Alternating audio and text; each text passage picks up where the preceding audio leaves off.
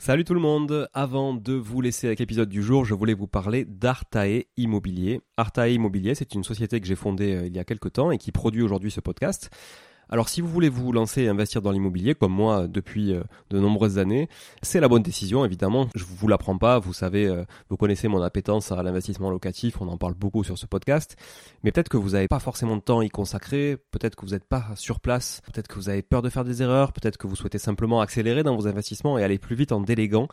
Eh ben, je pense qu'on est fait pour se rencontrer et échanger sur ce sujet-là, avec moi directement ou avec mon équipe. Et pour réaliser votre projet euh, sereinement, Artae vous accompagne avec une offre clé en main, spécialement conçue pour les investisseurs. Artae Immobilier, c'est une agence spécifique pour les investisseurs, 100% dédiée à eux et à l'investissement locatif. De l'acquisition du bien jusqu'aux travaux, puis à l'ameublement, à la décoration, à la mise en location.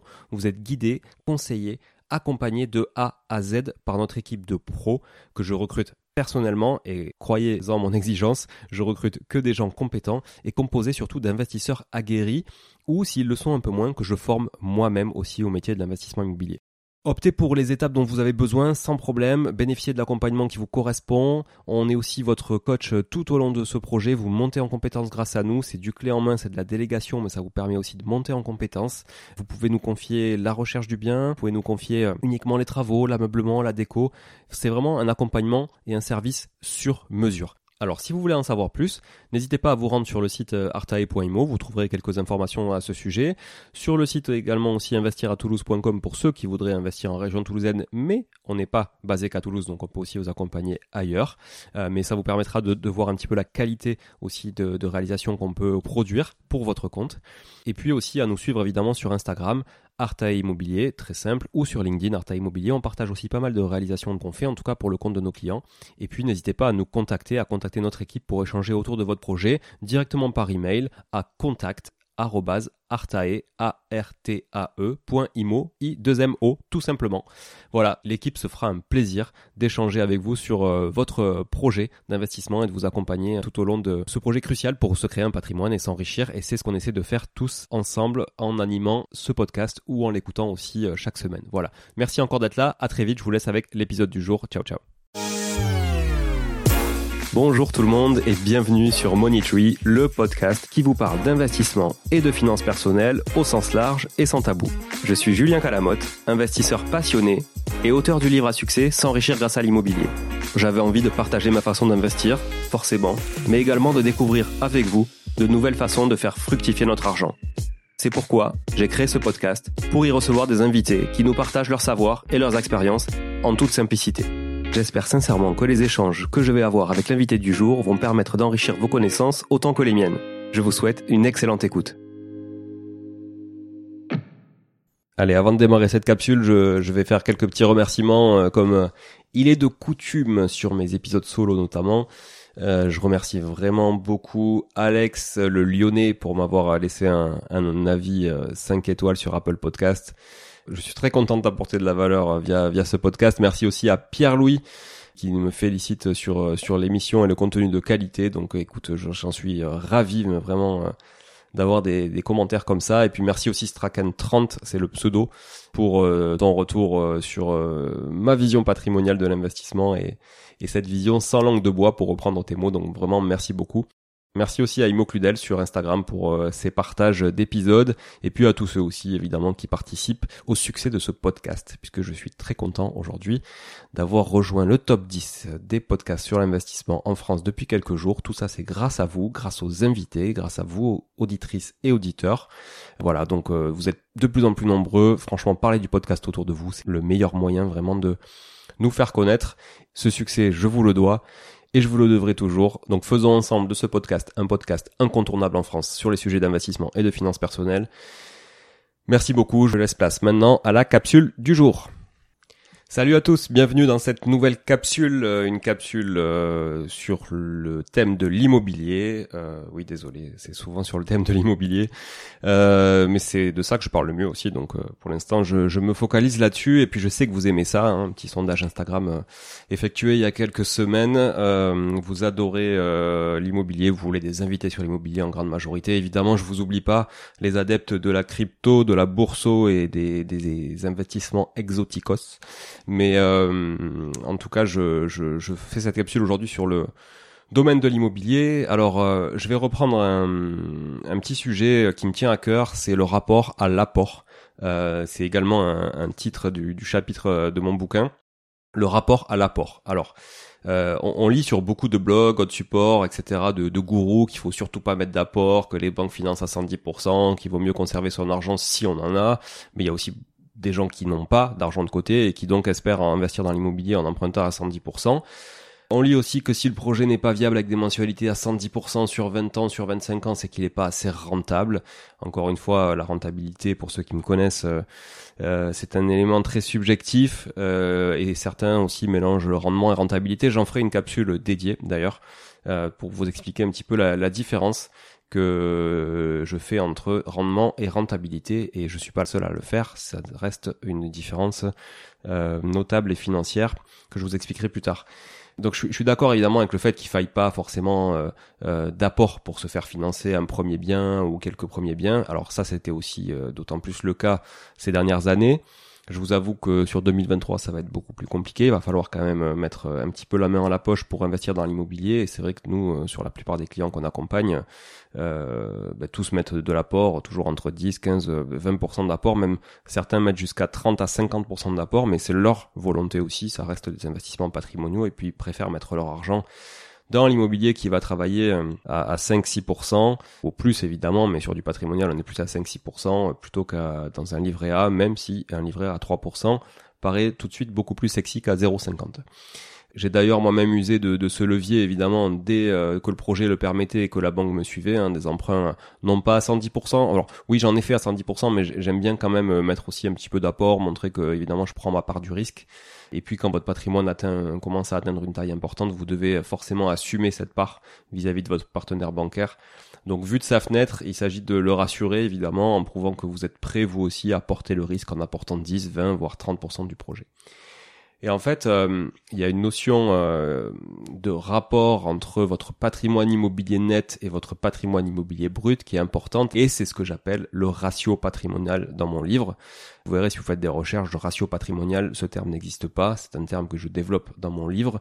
Je ne vais pas m'en approprier l'invention, évidemment, mais en tout cas, je suis le premier à développer ce concept dans le dans le livre, donc euh, euh, il est assez clair. Euh, et avant de vous l'expliquer, vous l'expliquer de manière chiffrée, je, je, vais insister sur cette différence entre patrimoine net et patrimoine brut. À 110%, il vous faut être conscient que si la banque est en grande difficulté pour récupérer son dû dans les premières années, si par exemple vous deviez ne plus rembourser vos échéances, elle a forcément un risque important. Pourquoi? Parce que euh, vous prêtez 110 euh, 000 pour un bien qui vaut 100 000 que vous devez revendre urgemment pour peu importe la raison euh, rembourser le crédit que le bien est dans une ville qui n'a pas trop pris de valeur entre temps, ben vous allez revendre votre bien au mieux le prix que vous l'avez acheté, c'est-à-dire 100 000, mais vous allez être de votre poche, évidemment avec les frais de notaire, etc. Ça comptablement, mais en matière de dette aussi, puisque vous aurez emprunté 110 pour un bien qui vaut 100. Et comme vous allez rembourser sur les premiers mois quasiment que de l'intérêt, enfin en tout cas une grosse partie d'intérêt, et que vous n'allez pas forcément rentrer en remboursement de capital, euh, bah, du coup vous allez devoir à la banque plus d'argent que la valeur du bien. Donc en cas de besoin, si vous n'avez pas de trésor de côté, etc., ça reste compliqué, je pense, et vous vous mettez dans une situation qui n'est pas très confortable. Voilà. Si toutefois votre patrimoine net est important comparé au brut, la banque sera donc plus rassurée aussi à vous prêter à 110% puisqu'elle sait qu'elle a derrière un moyen de récupérer aussi son dû, euh, puisque vous pourrez vous-même faire l'effort pour rajouter le différentiel euh, entre la valeur du bien et le capital restant dû, si différentiel il y avait à rajouter, en cas de remboursement anticipé au sens de je suis obligé de le faire plutôt que prévu. Donc mettre de l'apport, c'est aussi un moyen de sécuriser une partie de votre épargne, évidemment, qui travaillera, comme je dis tout à l'heure, facilement entre 5 et 10% brut euh, selon votre votre projet. Alors, évidemment, c'est pas du net, hein, vous avez des charges, etc. Mais bon, ça reste un argent qui travaille quand même, et l'argent ne sera pas perdu, loin de là, puisque si vous prenez en considération aussi les plus-values latentes, normalement, on devrait arriver à un truc vraiment plutôt sympa à terme. Voilà. Donc si mettre 10% d'apport doit permettre d'obtenir un financement sans aucune discussion, faut surtout pas s'en priver. Si mettre 15% c'est pareil, si vous les avez, il faut pas s'en priver. Encore une fois, pensez à votre stratégie dans son ensemble et pas sur un bien de manière isolée. il se peut que sur des biens ou, des périodes très particulières euh, avec des restrictions euh, plus ou moins importantes selon les banques, etc. et les agences, vous pouvez être amené à évidemment mettre plus ou moins d'apport d'un projet à un autre. Voilà. Donc, comme dans beaucoup de décisions que nous sommes amenés à prendre dans une vie d'investisseur, il faut pas être binaire, mais plutôt faire preuve d'habileté, évidemment, en fonction de chaque projet. Voilà, chaque projet est différent. Il se peut très bien que sur un projet donné, tous les voyants soient ouverts pour un financement à 110% ou un financement à 100% et ainsi vous permettre de conserver vos liquidités tout en générant du cash flow, évidemment. Mais euh, il se peut aussi que votre projet ait une forte valeur patrimoniale et qu'il soit intéressant d'y investir une partie de vos liquidités pour optimiser son cash flow, évidemment aussi, ou diminuer son taux d'effort mensuel et faire travailler votre argent via un rendement correct et de fortes plus-values latentes. Alors le ratio patrimonial, euh, ce concept que je développe donc dans le livre, il n'existe pas en tant que tel. Hein. C'est mes propres expériences qui m'ont poussé à le développer et j'ai pu valider son principe lors de mes investissements et surtout en termes de scalabilité du patrimoine, c'est-à-dire de vraiment de passer des étapes euh, pour faire grossir son patrimoine.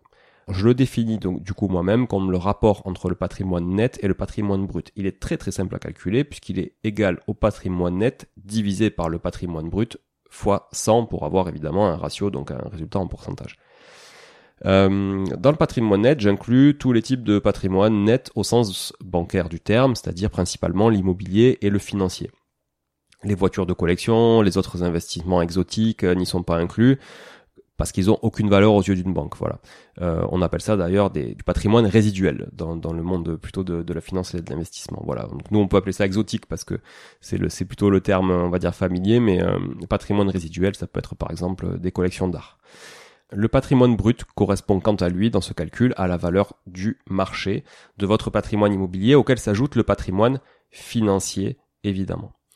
Euh, on peut distinguer le ratio patrimonial global que l'on vient de définir et le ratio patrimonial immobilier qui, comme son nom l'indique, ne comportera que des données relatives aux détentions de biens immobiliers. Si vous financez tous vos projets à 110%, votre ratio patrimonial immobilier sera donc négatif au départ. Or, pour rassurer votre partenaire bancaire, il vous faudra conserver certains ratios, surtout si vous voulez vraiment accélérer dans l'investissement immobilier. Donc par exemple, si votre patrimoine est inférieur à 500 000 euros, patrimoine brut, j'entends, hein, donc la valeur de vos biens sans la diminution de hum, vos dettes, mais la valeur vraiment brute de votre bien. Donc ça veut dire quoi? Ça veut dire que si vous avez euh, deux appartements à 250 000 euros, donc ça vous fait un patrimoine brut euh, de 500 000 euros et que vous avez en face 500 000 euros de dette, c'est pas grave. On considère que vous avez un patrimoine brut quand même de 500 000 euros, même si votre patrimoine net est de zéro. Donc dans ce cas-là, si votre taille de patrimoine est inférieure à 500 000 euros, votre ratio peut être de 0%, ça devrait pas poser trop de problèmes à la banque puisque votre encours n'est pas euh, évidemment trop important. Si votre patrimoine brut est compris entre 500 000 euros et 1 million d'euros, là, la suggestion serait que euh, votre ratio patrimonial soit compris entre 5 et 10%. Si la valeur de votre patrimoine brut maintenant est comprise entre 1 million et 2,5 millions d'euros, la suggestion serait plutôt d'avoir un ratio patrimonial qui soit de l'ordre de 10 à 20%. Donc ça veut dire que potentiellement sur la valeur de votre patrimoine d'un million d'euros, vous avez quand même déjà au moins remboursé entre 100 000 et 200 000 euros. Si toutefois, pour les plus chanceux d'entre vous, ou en tout cas ceux qui ont été les plus actifs, la valeur de votre patrimoine brut se situe entre 2,5 millions d'euros et 5 millions d'euros, là on suggère plutôt d'avoir un ratio patrimonial entre 20 et 30%, et si votre patrimoine brut est supérieur à 5 millions d'euros, là il vous faut au moins avoir 30% de patrimoine net pour rassurer les banques et continuer vraiment d'investir. Bien évidemment, il est difficile d'obtenir et de maintenir des tels ratios au démarrage de votre vie d'investisseur. Cependant, si vous avez déjà réalisé quelques investissements et que vous bénéficiez de plus-values latentes significatives, il peut être intéressant d'arbitrer certains investissements pour accélérer dans votre développement. L'arbitrage aussi, c'est vraiment un facteur important dans la scalabilité d'un patrimoine et donc dans vraiment la croissance d'un patrimoine. Je pourrais y revenir plus tard sur une autre capsule, mais c'est pour moi c'est une arme est vraiment essentielle. D'ailleurs, c'est aussi le titre d'un chapitre dans mon livre, l'arbitrage arme essentielle, et je pourrais y revenir euh, beaucoup plus tard. Voilà. Euh, L'apport dans un projet peut aussi prendre d'autres formes, euh, selon vos discussions avec les partenaires bancaires. Si votre projet est très rentable à 110%, vous pourriez par exemple être invité à déposer X% du projet sur une assurance vie ou un autre produit financier que la banque pourrait vous proposer. Cette dernière pourrait nantir cette somme en guise de garantie supplémentaire et ainsi s'assurer de sécuriser les fonds chez elle pour les faire travailler. Voilà. Pour conclure, je le répéterai jamais assez, mais adaptez-vous. Soyez prêt à mettre de l'apport si cela est bénéfique dans votre stratégie globale, même si vous n'aviez pas prévu de le faire initialement. Voilà. Analysez chaque projet vraiment dans le cadre de cette stratégie et gardez bien en tête cette notion de ratio patrimonial lorsque vous discutez avec vos partenaires bancaires. Merci pour votre écoute. J'espère que ça vous aura éclairé sur euh, ces notions de patrimoine net et patrimoine brut, surtout vis-à-vis d'un partenaire bancaire qui pourrait se garantir sur tout ça. Je vous retrouve dès mercredi prochain, cette fois avec un invité de l'autre côté du micro. Je vous souhaite d'ici là de passer de très bons moments. Encore merci d'être là. À très vite. Ciao, ciao.